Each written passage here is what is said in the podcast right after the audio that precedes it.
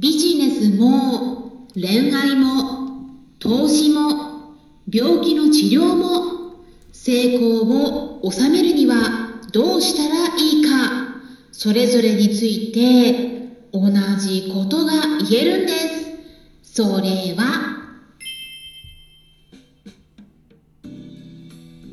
こんにちは。サラホリスティックアニマルクリニックのホリスティック獣医サラです。本ラジオ番組ではペットの一般的な健康に関するお話だけでなくホリスティケアや地球環境そして私が日頃感じていることや気づきなども含めて様々な内容でイギリスからお届けしております。さて今回はですねちょっと箸休め的なお話をしたいなと思います。まあ昨日はねがっつりミネラルウォーターを飲まない方がいい理由について栄養学のお話も含めてお伝えして行きましたのでね、まあ、がっつりねお話ししたので興味のある方は聞いていただければと思うんですけれども今回は軽いお話で軽くゆるく聞いていただければと思います。まあそれから昨日はですねクラブハウスでちょっとイベントを開催しまして愛犬交流会っていう名前のルームがあるんですけれどもねそちらで私もちょっとモデレーターをさせてもらっているんですがその管理人である大滝さんという方からのお誘いによってホリスティック医療についてちょっとだけ語らせてもらいました。でクラブハウスねあの利用している方とちょっと利用できない方もねいらっしゃると思うので今後イベントを立ち上げる時は私の方でも同時配信という形で、うん、できるんじゃないかっていうのでちょっと今ねいろいろ模索しているところなのでまだ Android でちょっと利用できないとか招待状もらえてないような方の場合は、うん、ちょっとねあのお待ちいただいて、うん、私の方で、えー、ちょっと今検討しているところなので イベントを立ち上げることができましたら是非その機会にご参加いただければと思うんですね。でクラブハウスね利用している方に今回ねあの Apple Podcast iPhone を利用してるのでそちらを、えー、紹介させてもらったんですけれども私の方ではヒマラヤの方とアンカーっていうね別のアプリもあるんですけど、うん、それからね連結させて Apple Podcast の方に自動的に同じ内容で配信ができるんですよね。だからそちらにもね流してるんですけどこれが 2つあるからちょっとダブっちゃってるんですね。だからね Apple Podcast で検索していただくとホリスティック獣医っていう名前でね検索するとね私の番組が2つ出てくるはずなんですよ。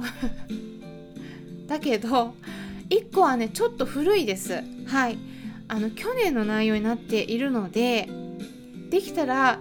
今聞いてるものをね今2月18日ですけれどもにこの内容を聞いている方はね最新バージョンを聞いてくださっているんですけれどもはい。ちょっと古いのがもう一個は古いのでちょっと気をつけてください。もしちょっと勘違いされてる方が周りにいらっしゃったら是非こちらの今の聞いてるものが最新だよということで他の方にお伝えしていただければと思います。紛らわしくてすいません。で今回ねあのイベント急に決まったことでね大々的に告知はしてなかったんですけれどもね昨日。それにもかかわらずねそのクラブハウスの方でなんとね約80名の方にご参加いただきました。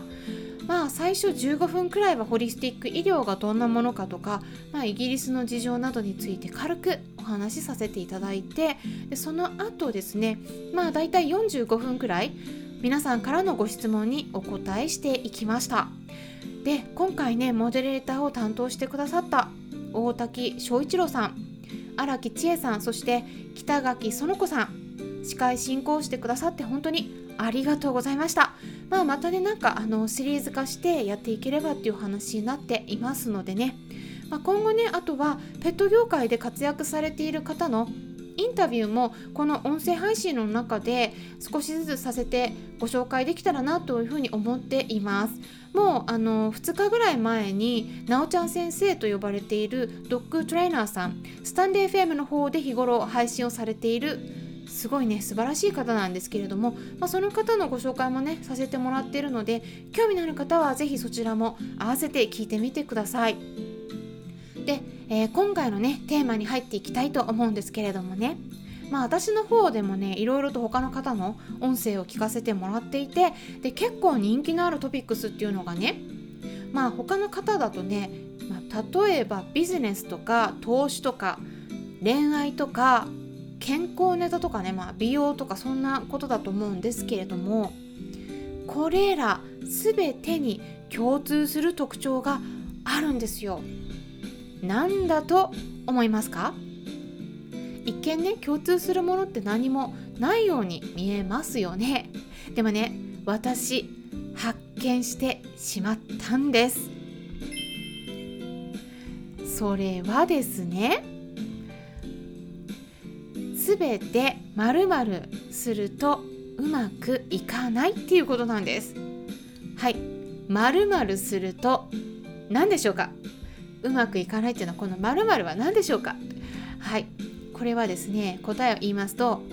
感情に流されるとうまくいかないっていうことなんですね。はい。ビジネス投資恋愛健康です。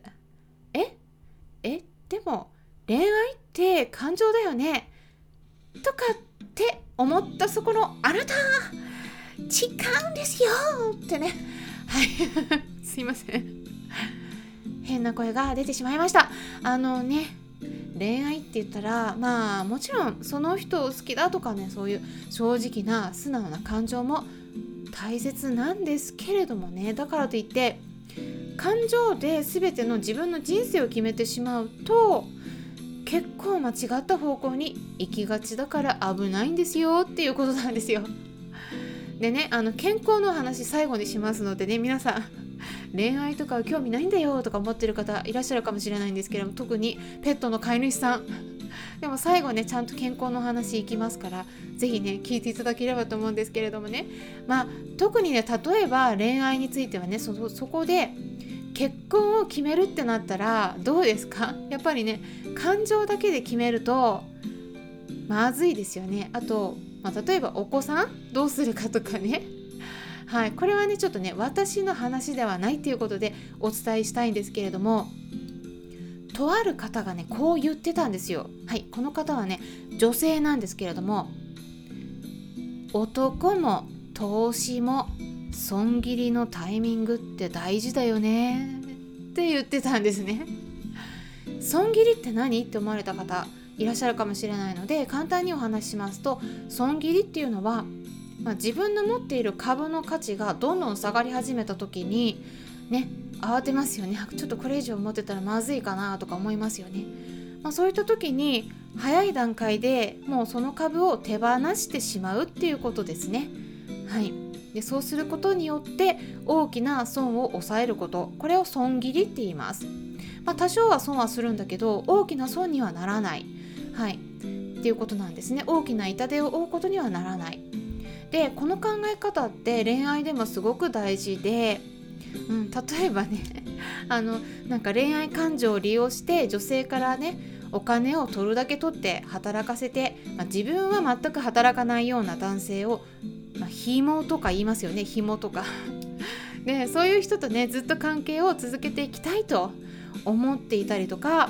まああとはなんか、うん、浮気をされたとかで不倫をされているけれどもで相手は謝ってもしないと。誓ったにもかかわらず何度も繰り返してしまうとかね、まあ、そういう人とお付き合いしているような場合皆さん大丈夫ですか？でねこのまま我慢していればもっと関係が良くなるかもしれないし、まあ、相手も変わってくれるかもしれないとか期待を抱くんですよね。まあ、これ株も同じでこのまま持っていればもしかしたらもっと価値が上がるかもしれない。これ先のことはわからないけれども、まあ、そうやって期待を抱く、まあ、そういうことによって でも状態がもっと悪くなってしまう、うん、っていうことありますよね。だからまあねそんな時は早く損切りした方がいいよっていうことなんです。だからねあの感情に流されたらダメだよっていうことなんですね。でやっぱねこの社会のトップに立つ人っていうのは損切りが本当うまいですよね。はいもうあの付き合う人と付き合わない人はねもう早く切り分けるんですよね、まあ、これ断捨離とかもとも言うんですけれども。